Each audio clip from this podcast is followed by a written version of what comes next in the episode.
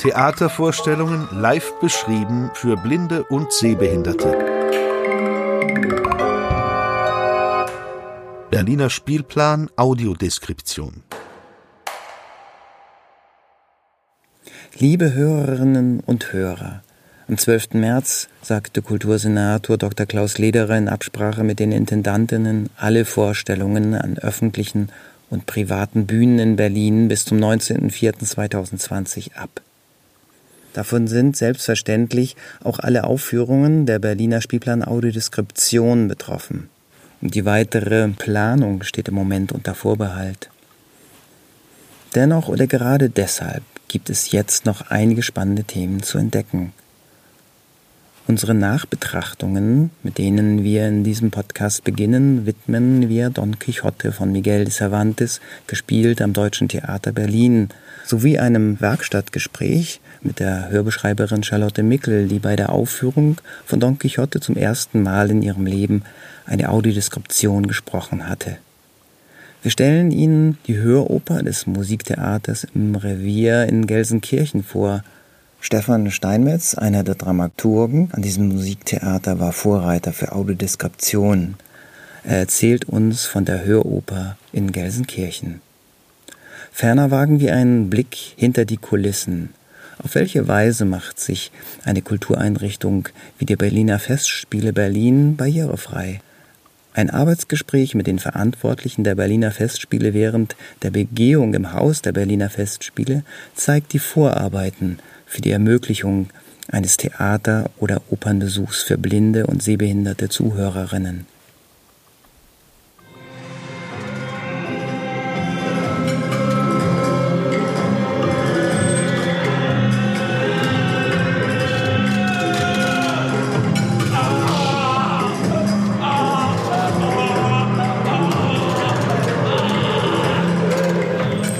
Stück Don Quixote, gespielt im Deutschen Theater Berlin, hat bei den blinden und sehbeeinträchtigten Theaterbesucherinnen eine Gänsehaut hinterlassen. Die Hörbeschreiberin Charlotte Mickel malte die Bühnenlandschaft in die Köpfe der 20 blinden und sehbeeinträchtigten Zuhörerinnen. Hier folgt ein Ausschnitt aus der Audiodeskription. Das Saallicht geht aus. Der weinrote Vorhang hebt sich. Längs zum Publikum, leicht schräg, steht der geschlossene Holzcontainer in fahlem, kaltem Licht. Feine Nebelwolken steigen aus der Dachluke empor. Der Nebelschleier schwillt an und legt sich über die Bühne. Dichte Dunstschwaden durchdringen die Dunkelheit. Links aus dem Container tritt Don Quixote und schreitet aus dem Dunkel vor ins wärmer werdende Licht. Er hält inne und sieht zum Publikum. Rechts aus dem Container zwängt sich Sancho Panza. Quixote verschwindet links wieder darin. Panzer nestelt am Ledergurt des Containers. Der ist nun hell und warm erleuchtet. Während der Tastführung auf der Bühne erzählt Maura Meyer blinden und sehbeeinträchtigten Zuschauerinnen, was es mit dem Holzcontainer auf sich hat. Mein Gefühl war, dass es sehr gut angekommen ist. Das kam auch als Feedback, dass sie es sehr genossen haben. Und ich glaube, so die Kombination daraus, dass sie Sachen ertasten konnten, dass sie das Geschenk bekommen haben, auf die Bühne zu kommen und dann noch auch zu sprechen mit Wolfram Koch und David Heiligers, die ja sehr, sehr tiefe Einsichten auch in den Probenprozess hatten, in das Stück an sich, ist, glaube ich, sehr gut angekommen. Und was ich auch sehr schön fand, war, dass die Kollegen aus dem Haus das Ganze sehr unterstützt haben. Wir haben auch jemanden aus der Bühnentechnik dabei gehabt, jemanden aus der Requisite. Ähm, es wurde bereitwillig irgendwie erlaubt, auf den Container zu klettern, ohne Sorge zu haben und ohne Sicherheits irgendwie Gesetze zu zitieren. Das fand ich auch sehr toll. Ein Theaterbesuch wird mit einer vorangegangenen Tastführung zum wahren Abenteuer. Daneben war die Audiodeskription ein weiterer Höhepunkt ein Zuschauer fasst es so zusammen. Ich hatte zwischendurch den Eindruck, dass ich heilfroh war, dass ich blind bin. Weil das Ganze so derart lebendig war, so derart wirklich körperlich, dass mich das richtig mitgerissen hat. Gefiel mir sehr gut, war sehr ganz fein und gefiel mir vor allem auch durch die Autodeskription total, die ich sehr hervorragend fand. Eine Szene, die vollkommen absurd war und deshalb vielleicht auch irgendwie sehr eindrücklich, das war die Szene mit dem Seil, wo ähm, Sancho Panza zuerst, ich glaube, festgebunden das Seil oben auf diesem Container durchs ganze Publikum läufst, um es herumläufst, um diesen, diesen Kasten nach vorher gelaufen bist und dann wieder zurück und dann das Seil verliert. Das fand ich ein wunderschön existenzielles Bild. Diese sehr hervorragende Audiodeskription wurde von Charlotte Mickel abgeliefert. Sie ist 28 Jahre alt, eine 1,70 Meter große dunkelblonde Frau. Audiodeskription ist ihre Leidenschaft. Ich bin eigentlich schon vor langer Zeit zur Audiodeskription gekommen, habe aber noch nicht direkt in diesem Berufsfeld gearbeitet. Also als ich in Leipzig studiert habe, habe ich beim Studentenradio auch gejobbt und das war 2013. Da fing das am Schauspiel Leipzig gerade an mit Audiodeskription und ich habe eine Reportage über das Schauspiel Leipzig und die erste Inszenierung mit Audiodeskription gemacht und war damals schon ziemlich fasziniert von dem Thema bin dann für den Master nach Berlin gezogen und habe in einem großen Theater gejobbt, in der Schaubühne, im Café und habe irgendwann meinen alten Radiobeitrag wiedergefunden und äh, habe mich dann gefragt zum ersten Mal, wann eigentlich in Berlin diese Vorstellungen mit Audiodeskription für blinde Menschen stattfinden und habe irgendwie nichts gefunden, habe dann sogar beim Blindenverein in Berlin nachgefragt und die haben mir dann bestätigt, dass es diese inklusive Methode in Berlin eben tatsächlich überhaupt gar nicht gibt. Und das war dann mein Anlass, wirklich zu sagen, okay, dann versuche ich mich diesem Thema zu widmen und habe dann meine Masterarbeit über dieses Thema geschrieben und dann eben viele, viele Leute kennengelernt, unter anderem auch Imke Baumann, die jetzt den Berliner Spielplan Audiodeskription leitet und die mich dann auch darüber informiert hat, dass in naher Zukunft Autorinnen und Autoren für dieses Projekt gesucht werden. Audiodeskription soll eigentlich ohne Interpretationen vorgetragen werden. Wie geht Charlotte Mickel mit den Emotionen um, die während der Vorstellung und ihrem Vorlesen auftauchen? Ich kenne natürlich die Inszenierung am Ende in- und auswendig, also würde ich fast sagen, also man kann fast mitsprechen, so oft hat man das gesehen. Und deswegen ist es halt häufig so, dass ich über die Sachen also über die von vornherein angelegten Witze vielleicht gar nicht mehr so lachen kann, wie Leute, die das zum ersten Mal sehen. Aber ich merke natürlich sofort, wenn da eine kleine Nuance ist oder wenn etwas irgendwie noch lustiger ist oder wenn plötzlich auch so, so situative Sachen sich ergeben und dann muss ich selber natürlich auch schmunzeln oder lachen und natürlich hoffe ich in dem Moment, dass ich niemanden damit störe, aber es ist natürlich auch immer noch so, dass wir Teil dieser Inszenierung sind, dass wir anwesend sind, dass wir eben Teil dieses Live-Faktors sind. Und deswegen glaube ich, dass das die meisten Leute auch gar nicht stört oder sie es andersherum vielleicht sogar schön finden, weil es was Menschliches ist, weil sie dann auch noch mehr das Gefühl haben, es ist eben wirklich etwas, was jetzt auch gerade passiert. Und wie bereitet sich Charlotte Mickel auf eine Aufführung und das Vorlesen der Audiodeskription vor? Also ich versuche auf jeden Fall am Abend vorher gut geschlafen zu haben, also dass ich in jedem Fall fit bin. Denn das ist so ein, so ein Abend fängt erst spät an, ne? Also wir sind dann um 17 Uhr da und dann gibt es um 19.40 Uhr die Einführung, um 20 Uhr fängt es an und dann geht das Stück noch zweieinhalb Stunden. Das heißt, man muss schon auch bis zum Abend sich irgendwie fit halten, gut gegessen haben, entspannt hinkommen, also in Eile geraten. Das wäre dann so das Letzte, was ich irgendwie gebrauchen könnte. Und natürlich auch sich was zu trinken mitnehmen, aber auch nicht gleichzeitig nicht zu viel trinken, damit man nicht zwischendurch mal auf Toilette muss. Also das sind alles so eine Sachen, die ich versuche von vornherein so ein bisschen abzuwägen. Audiodeskriptorinnen sollten sich in Sprech- und Stimmbildung schulen lassen. Der Berliner Spielplan hat die Schauspielerin und Radiosprecherin Nadja Schulz-Berlinghoff eingeladen, um Grundlagen zu vermitteln. Nadja moderierte verschiedene Übungen, die für den Umgang mit der eigenen Stimme und dem gesprochenen Text sensibilisieren sollten.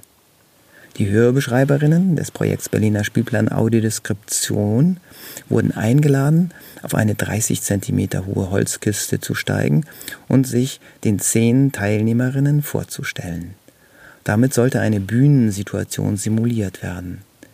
Jede, jeder der die auf der Kiste stand, sollte einfache biografische Hintergründe wie Name, Alter, Lieblingstier und Farbe öffentlich vortragen. Über die Präsenz, den Klang der Stimme und den Umgang mit den inneren Erregungen tauschten sich im Nachgang in einer Feedbackrunde die Hörbeschreiberinnen aus.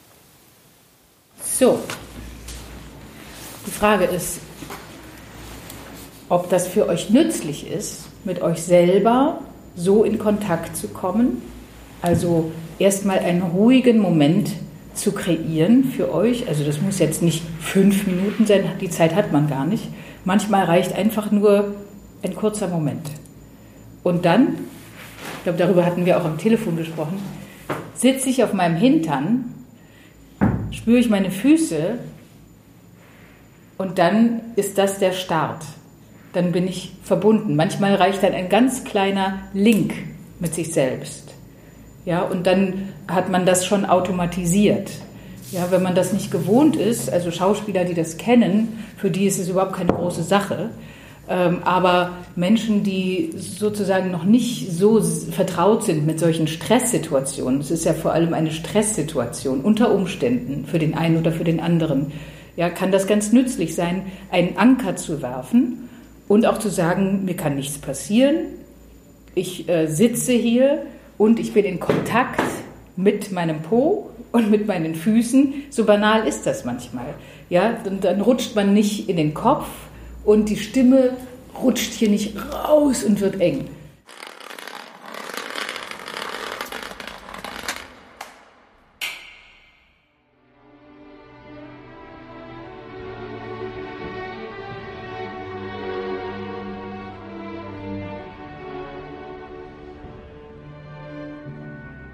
Das Musiktheater im Revier in Gelsenkirchen hat 2007 die Audiodeskription und ein Begleitprogramm aufgebaut. Seit 2016 ist Stefan Steinmetz Beauftragter für Audiodeskription.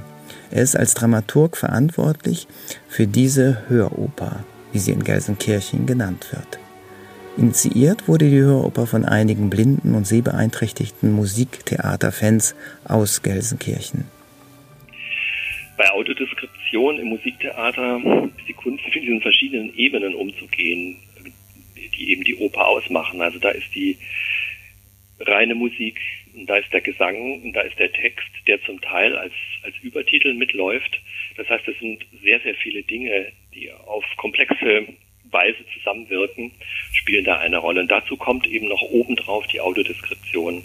Und das ist eine große Kunst für unsere Beschreiber, dass man sozusagen äh, sich entscheidet, was man, was man jetzt wirklich äh, beschreibt. Sozusagen äh, integriert man auch Text aus dem, aus dem Übertitel, also erzählt man, sagen, was jetzt gerade gesungen wird, zum Beispiel in einer fremdsprachigen Oper, was bei uns passiert.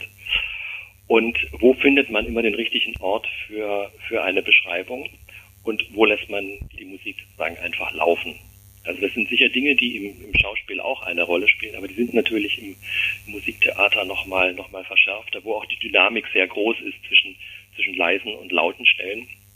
Und die Beschreiber natürlich auch darauf eingehen müssen, dass sie, wenn jetzt eine Generalpause ist, sozusagen nicht mit lauter Stimme dann die nächste Beschreibung platzieren, sondern äh, sich eben auch versuchen, der Dynamik der Vorstellung anzupassen.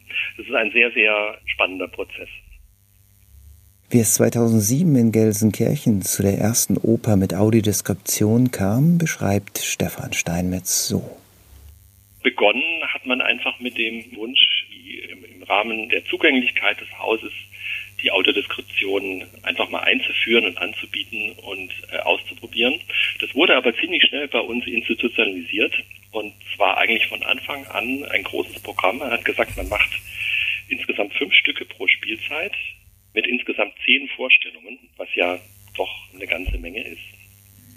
Und versucht den ganzen Spielplan in, auch mit der Autodeskription abzubilden. Das also neuere Stücke, traditionelle Stücke, Operetten, Musicals, dass so alles dabei ist. Dass man also innerhalb der Autodeskription die Möglichkeit hat, sagen, die Bandbreite des Hauses auch zu sehen. Und das finde ich schon ziemlich bemerkenswert, dass man von Anfang an gesagt hat, man macht jetzt mal nicht nur so punktuell, sondern man führt es richtig als Programm im Haus ein. Jetzt mache ich mal einen Punkt. Musiktheater fordert die Hörbeschreiberinnen dazu auf, das Bild hinter dem Wort zu finden. Wie genau eine Deskriptorin über die Bedeutung eines Wortes nachsinnt, führt Stefan Steinmetz hier aus. Zum Beispiel äh, hatten wir eine Inszenierung äh, kürzlich, die hat ein Einheitsbühnenbild und sie spielt ähm, in einer Kneipe. Und nun wollte das Team eben wegen Umgangssprachlichkeit das Wort Kneipe auch nicht äh, vermeiden. Und äh, dann ging es darum, wie man diesen Raum jetzt äh, genau beschreibt. Und da macht man sich manchmal da gar keinen Gedanken drüber. Wie würde man das mit einem Wort beschreiben, was man, was man da sieht? Ist es ein Bistro? Ist es ein Pub? Oder ist es, ist es eine Verbindung aus beiden? Ist es ein Bistro-Café? Das war eigentlich ein ziemlich, eine ziemlich spannende Diskussion, die ich da erleben durfte, wie, sagen man, punktgenau diesen Raum beschreibt, der jetzt auf der Bühne steht.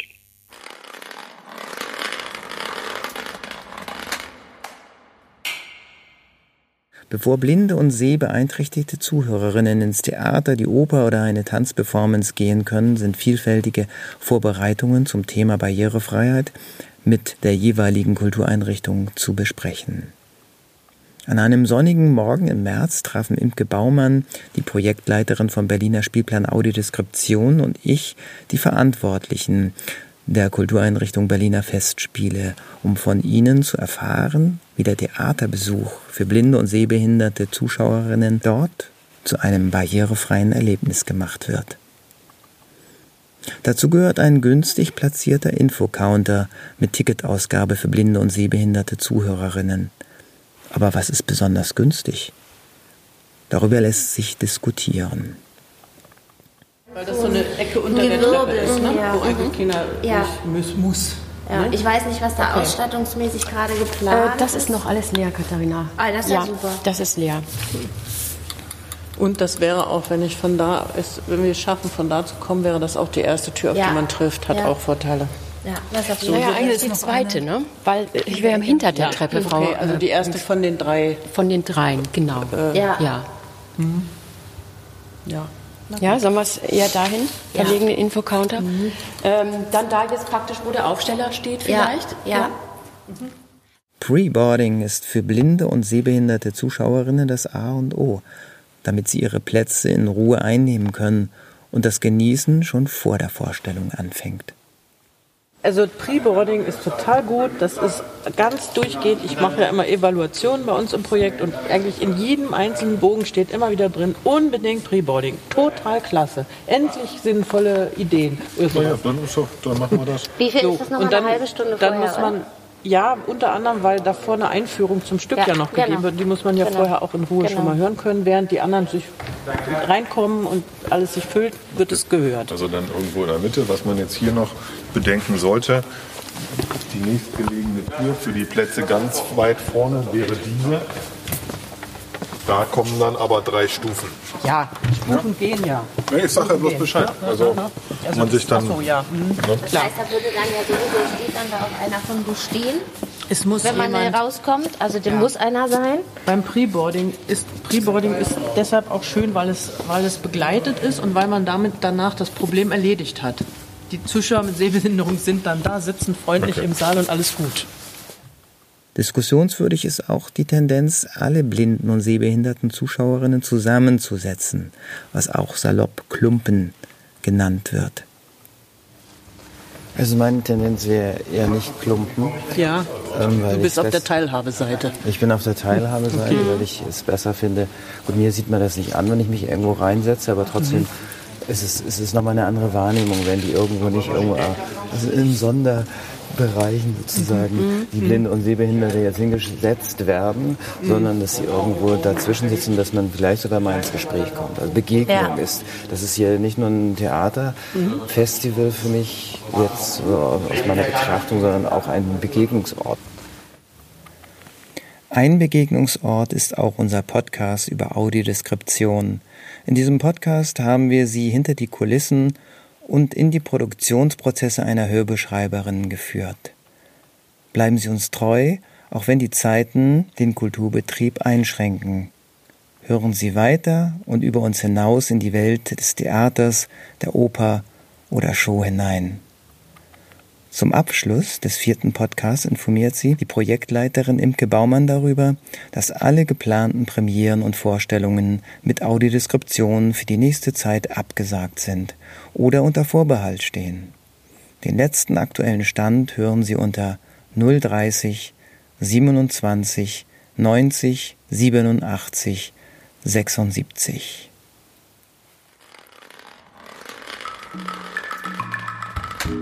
Theatervorstellungen live beschrieben für Blinde und Sehbehinderte.